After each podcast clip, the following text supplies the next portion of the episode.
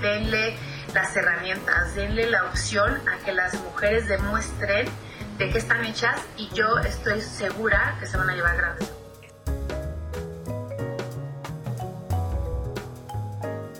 Hablamos sobre las mujeres, el aporte que pueden hacer a las organizaciones si éstas se abren para recibirlas, además de cómo el teletrabajo impulsó a sacar adelante a sus familias y demostrar que son parte fundamental de la economía de los países. Laura Tavares, directora ejecutiva de Intuic, afirma que es momento de hacer a un lado la rigurosidad, impulsar la inclusión y guiar las operaciones con base en resultados y no porque si es hombre o mujer o si tiene familia o no. Tavares es una ejecutiva con más de 20 años de experiencia en mercadotecnia, comunicación corporativa y ha sido líder formando y dirigiendo equipos multidisciplinarios locales y regionales de Latinoamérica. Bienvenidos a un nuevo podcast de la revista Estrategia y Negocios. Comenzamos.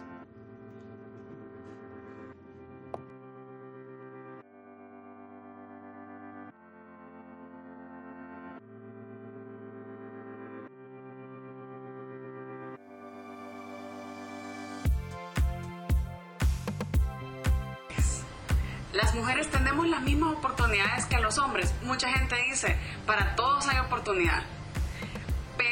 Eh, sí se oye cada vez más, y esta pandemia lo, lo, trajo como a flote, que las mujeres son las que siempre tratan el rol del cuido, eh, en teletrabajo. Entonces, ¿cómo ve este panorama eh, entre pandemia y esperando que pase la pandemia? Ahorita que, que, que escuchaba lo que decías, yo creo que la pandemia no va a pasar. O sea, la pandemia ya quedó para, para, para ese nuevo orden. Pero específicamente en Latinoamérica, yo digo que los latinoamericanos eh, deberíamos de conquistar el mundo. O sea, somos hábiles para, para, para sortear y surfear las olas. Este, ahí están todos los inmigrantes que son aguerridos, que han salido adelante. Todas las mujeres que han salido adelante, también que han sacado la, la, casta y la cara por sus familias, ¿no? Justamente con esto que comentabas, eh, ahora en la pandemia nos dimos cuenta de una realidad que no nos dábamos cuenta antes. Una, que el trabajo remoto funciona, que el trabajo flexible puede funcionar, que no necesitas estar de 9 a 5 en una oficina, lo cual abre una gran ventana de posibilidades para las mujeres, porque las mujeres era lo que pedíamos, no porque pudiéramos, o sea, porque necesitamos esta flexibilidad, ¿sabes? Las mujeres cumplimos, al como de lugar cumplimos, estamos hechas de, de esa materia que nada te para y que sea lo que sea que hayas prometido lo cumples. Entonces, creo que esto pudo abrir esta oportunidad y balancear un poco para que hombres y mujeres desde su casa puedan demostrar el talento, no el género, el talento, porque el talento no tiene género, ¿no? Entonces, eh, nos dimos cuenta de esto, uno, que, podíamos ser flexibles en el trabajo, que podíamos tener horarios flexibles y formas de trabajo remotas y flexibles, y vimos que sí, o sea, que sí funciona, porque yo recuerdo, ¿no? Al principio cuando la gente decía, no, es que aquí tenemos que venir a trabajar, es que aquí sí nos tenemos que ver porque en la sala de juntas, y vemos que no es indispensable, que podemos funcionar desde cada quien desde su casa o desde lejos o de forma remota o no importa dónde estés, los resultados se tienen que dar. Por otro lado, también vimos que desafortunadamente en, este, en, el, orden como lo concebíamos anteriormente, aproximadamente 26 millones de personas perdieron sus trabajos en Latinoamérica. Esto nos lleva a que muchos hombres y mujeres se quedaron sin trabajo. Pero no sé si, si ahí en El Salvador surgió lo mismo, que yo creo que sí, sí, sí surgió en toda Latinoamérica. En México les llamamos las nenis. Las nenis que son estas mujeres que salieron adelante vendiendo por catálogo, vendiendo por WhatsApp, en los grupos de las escuelas, de las mamás y esto, y les, decían, les decimos con mucho amor y cariño las nenis, porque eh, en el WhatsApp escribían, hola nena, ¿cómo estás? Eh, te vendo esto, ¿no? Te vendo esta pluma, o este paso, o te vendo... sí, incluso con, con los desinfectantes, con el alcohol en gel, con, con, todo. o sea, con los cubrebocas, con todo. Fueron mujeres que sacaron adelante sus, sus casas, o sea, económicamente que a lo mejor el marido se quedó sin trabajo y que ellas sacaron económicamente a todos adelante. Que hoy a lo mejor están construyendo también microempresas porque emplearon al esposo, emplearon a los hijos, emplearon a los papás, emplearon a, la familia. Y que han eh, generado estas microempresitas este, familiares donde han podido este, resurgir también, ¿no? Pues, la, economía no paró y también ayudando a otros a cubrir necesidades, ¿no? Como tú mencionabas, este, el cubrebocas, el alcohol en gel, en todas estas cosas que se requerían llevándolos a domicilio. Eh, es un poco esta también la economía circular que, vemos, ¿no? De, muchas aplicaciones que, o, de, negocios que, despuntaron como Amazon, como Rappi, como Uber, como todas estas eh, aplicaciones que con la pandemia, bueno, fue la tormenta perfecta. Entonces, creo que las mujeres, eh, pues también surgió que las mujeres eh, se hicieran visibles, ya que también son una fuerza económica importante. y la tercera, que creo que es algo con lo que vamos a tener que trabajar mucho también, es este darnos cuenta de una realidad que antes no veíamos, que es qué pasa dentro de las casas, ¿no? ¿Qué o sea, porque así como estamos tú y yo en esta modalidad,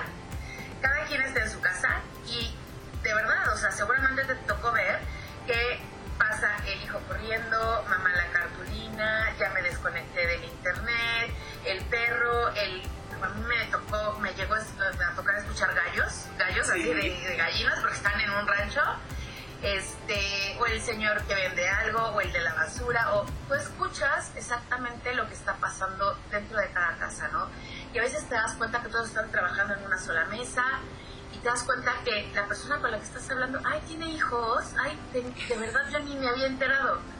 Entonces, esta, no quiero decir despersonalización, pero este corte que había a veces entre lo profesional y lo personal se borró.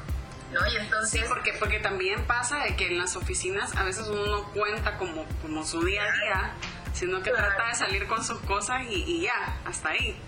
Sí, y pasan dos cosas interesantes. Conoces de una forma más humana a las personas con las que trabajas y para los líderes también es algo súper interesante porque eh, empiezas a ver a las personas como personas, no como como el que tiene o la que tiene que cubrir la cuota de ventas, ¿no? Porque muchas veces nos enfocamos a tienen que cubrir la cuota de ventas o tienen que cubrir la cuota de, no sé, la métrica. Pero, pero realmente creo que fue una gran oportunidad para darnos cuenta que a veces tienen otros, o sea, tienen temas también, la, gente tiene temas muy de peso como un divorcio, o como papás en el hospital, o como un hijo en el hospital, o se le murió alguien de la familia.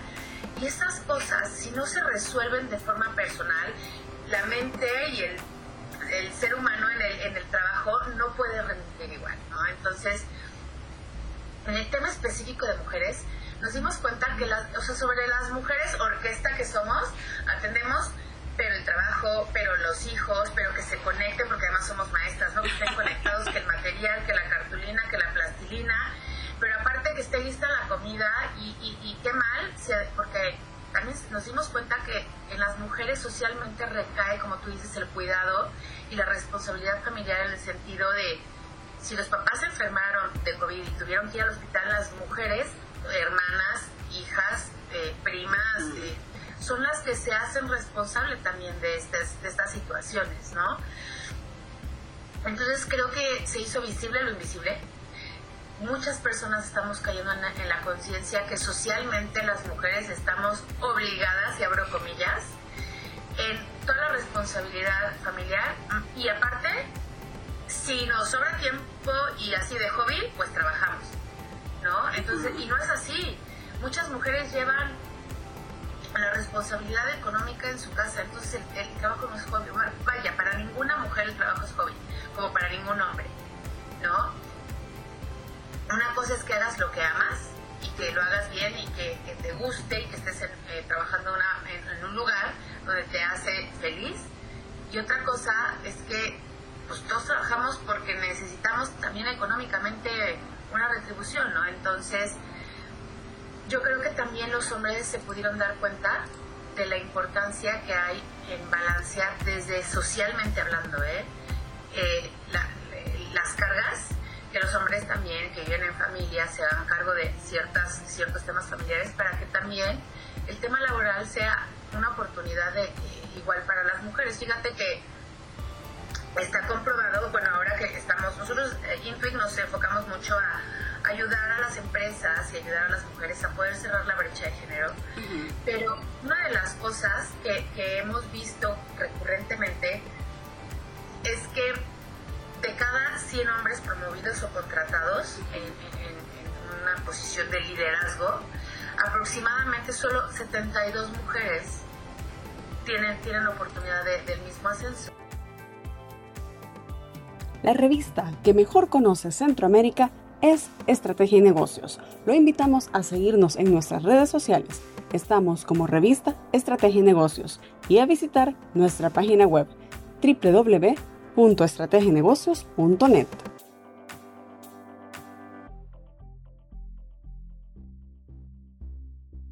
Y hacia eso, hacia eso iba. Es como esta parte de, los, de los liderazgos, de las partes ejecutivas, gerenciales, se vio afectada para, para las mujeres en este año o, se pudo abrir un poco esa brecha, dejando claro que ya todos estábamos en teletrabajo y, y se podían cumplir, porque a veces también pasa que muchas mujeres tienen miedo de asumir algún rol por el tiempo.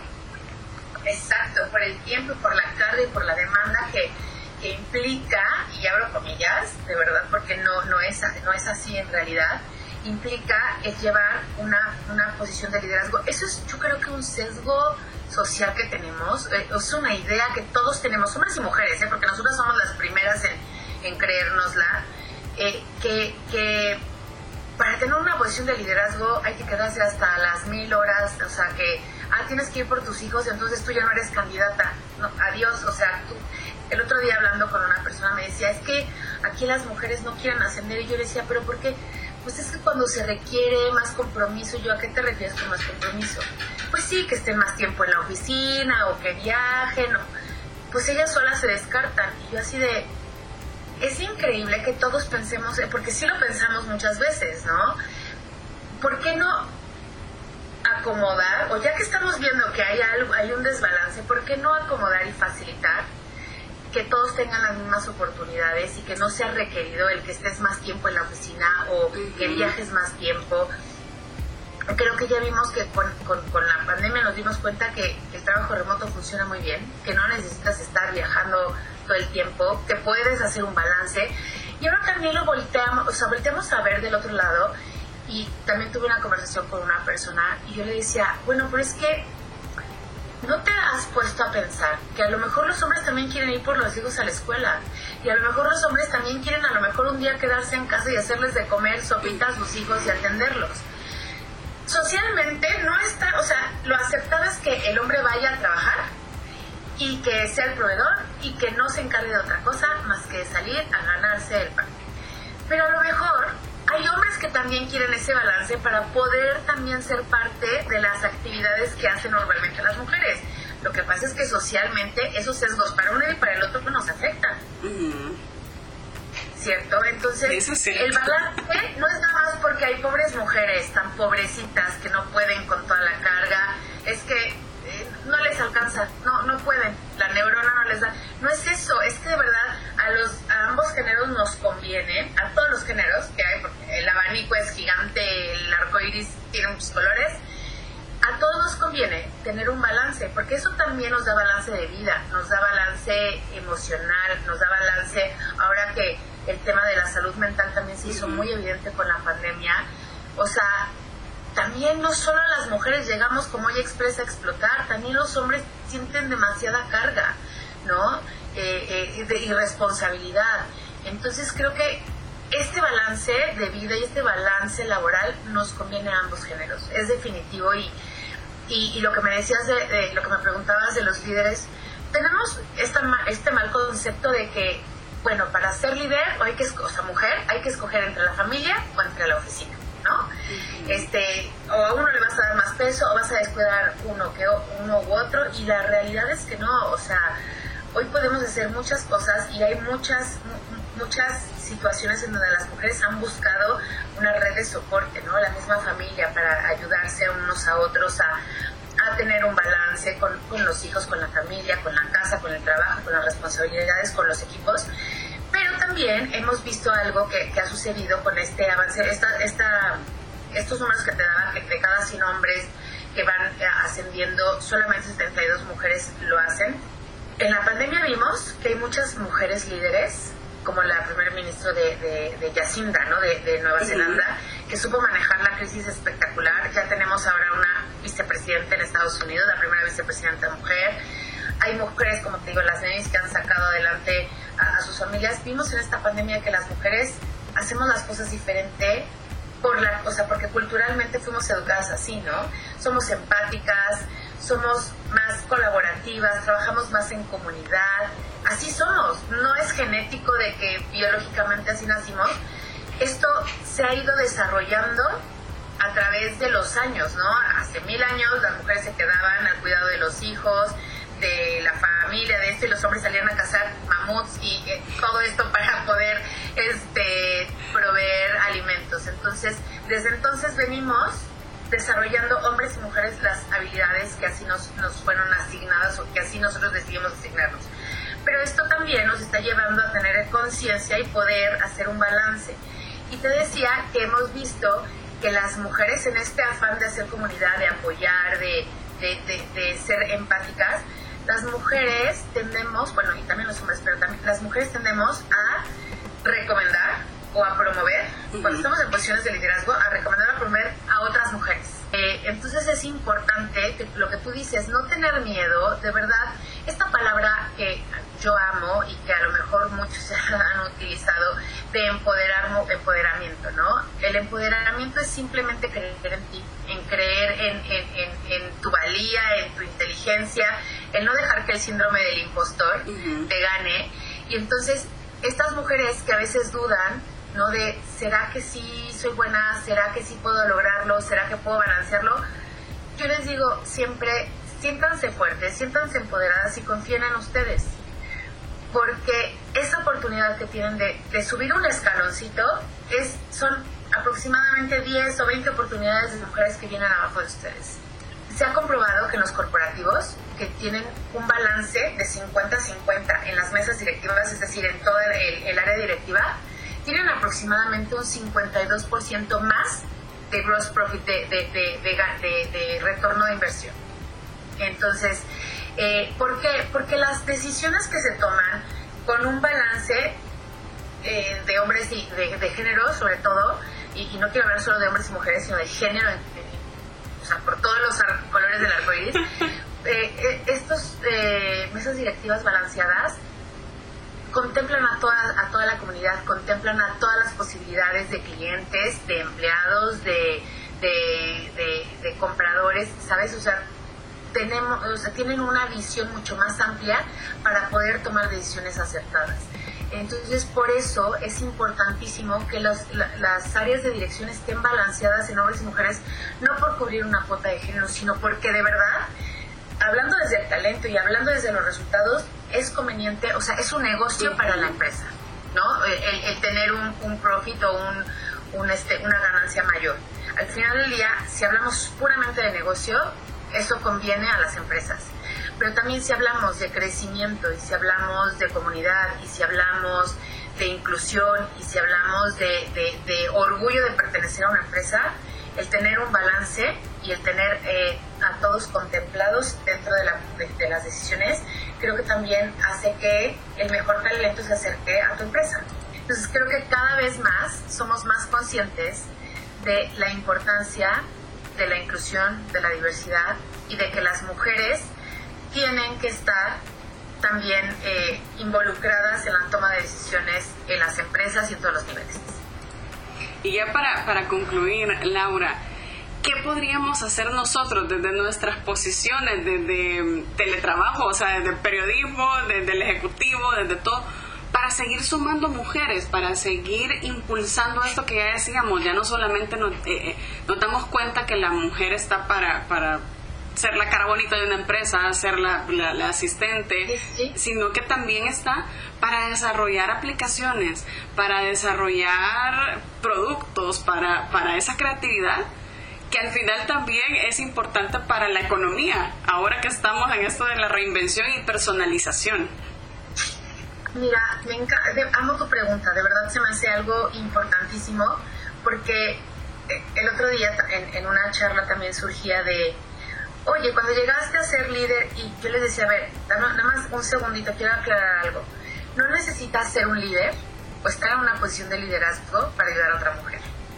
¿Cuántas veces no nos hemos peleado contra, antes, no? Antes sucedía mucho que se peleaban como el juego de las sillas, de la silla es mía, no, es mía, no, así, porque nada más había una. Bueno, yo ahora he tenido la fortuna de trabajar con mujeres a todos los niveles, donde veo que si nada más hay una silla, dicen, traigamos más sillas. Claro que cabemos todas. Que ahora las mujeres somos más conscientes de traer más sillas a la mesa y no pelearnos por una, por una sola silla, sino todas cabemos, ¿no? De ayudarnos unas a otras, generar comunidades, de, yo ya pasé por ahí, yo voy a ayudar a las que están pasando por lo que yo ya pasé. Eh, y no necesitas estar en una posición de liderazgo. Desde la posición en donde estés, desde las mamás que se quedan en casa organizando sus, sus familias, también son unas líderes, son líderes de familia, están educando a los niños que son, niños y niñas que son el futuro de una comunidad. Entonces, no es que alguien sea más importante que el otro, desde tu trinchera todos podemos ser inclusivos, ayudar a otras mujeres y ayudar a que hombres y mujeres tengan este balance. Por otro lado, otra cosa que a mí me gusta recomendar muchísimo, igual a líderes, hombres y mujeres, si, si hacemos esta dinámica en todas las empresas, a todos los niveles, tener la oportunidad, eh, o sea, la verdad va, va a ir cambiando, la aguja se va a ir moviendo.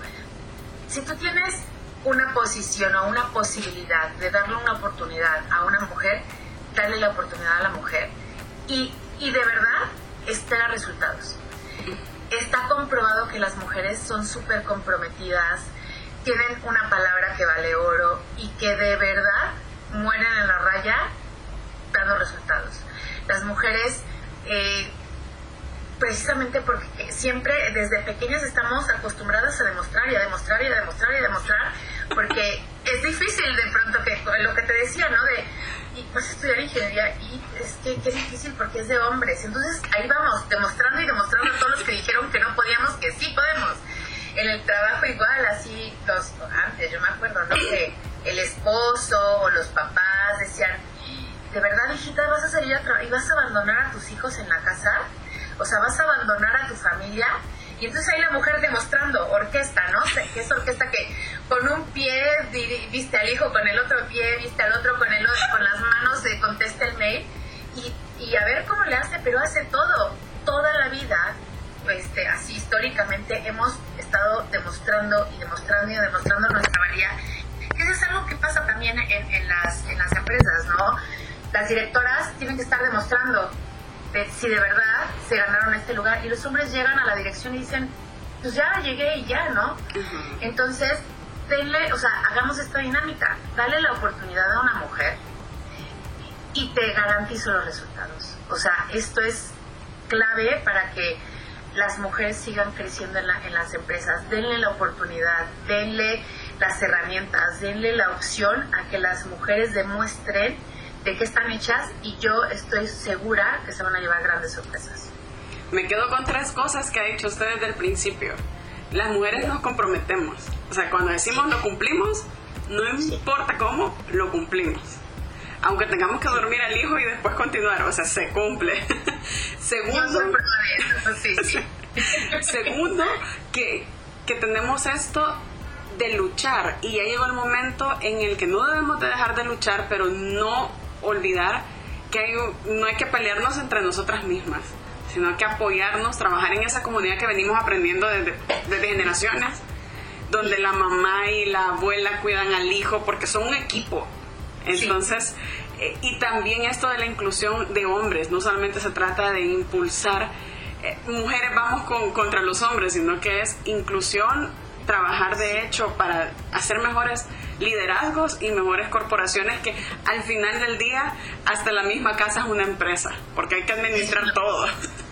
Así es, así es, o sea, creo que hiciste un gran resumen, Gaby, querida, porque es así, es así, los, los o sea, todos en conjunto somos una, una gran empresa y creo que esa es la manera de ver también los negocios, o sea, todos tenemos una función importante yo creo que ese es el futuro para, la, para el cierre de la brecha. No, definitivamente, Laura, le agradezco mucho su tiempo. Gracias por acompañarnos en un nuevo episodio de Negocios Inteligentes, el podcast de la revista Estrategia y Negocios. Hasta la próxima.